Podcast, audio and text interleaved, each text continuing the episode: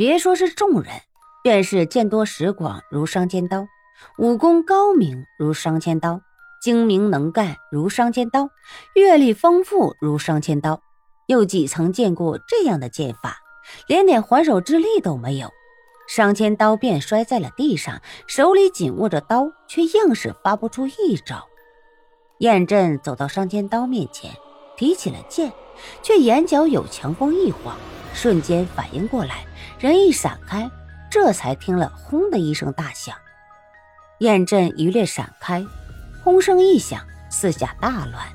他听得分明，这竟是火筒向自己轰击。微一动念，就见了十来把的火筒正向他对准。他亲眼见了杜琪峰死时的状况，哪敢停留？那帮铜手正要发击，却忽地发现人已是不见了，只有商千刀一身是血的躺在地上，一个个都惊呆了。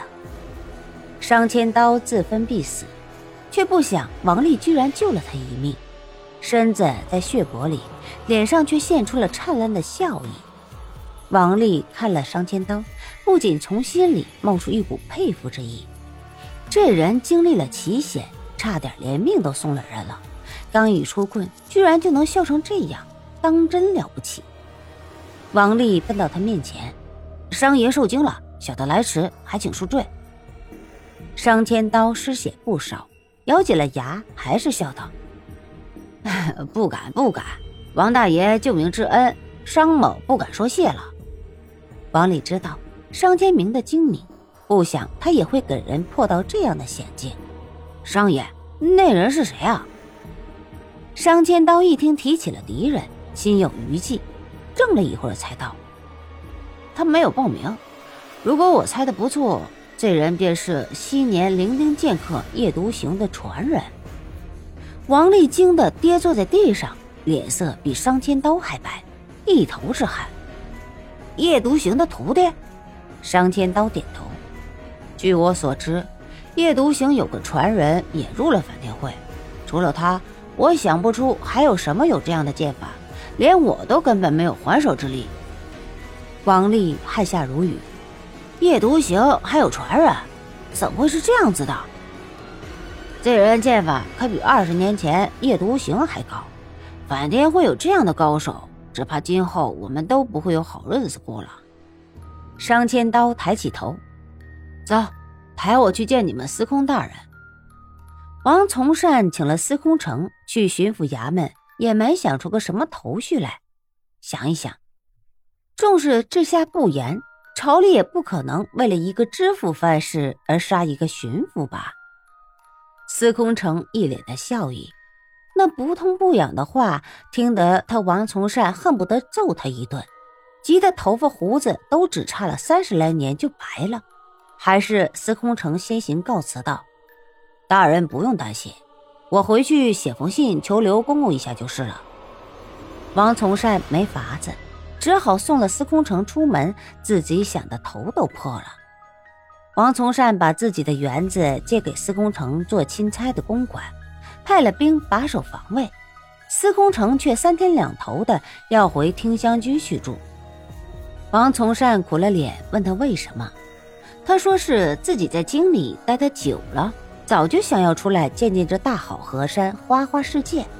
在公馆里要出门，动辄一丈成群，自己看不成这无尽的繁华，反给那老百姓瞧得真切了。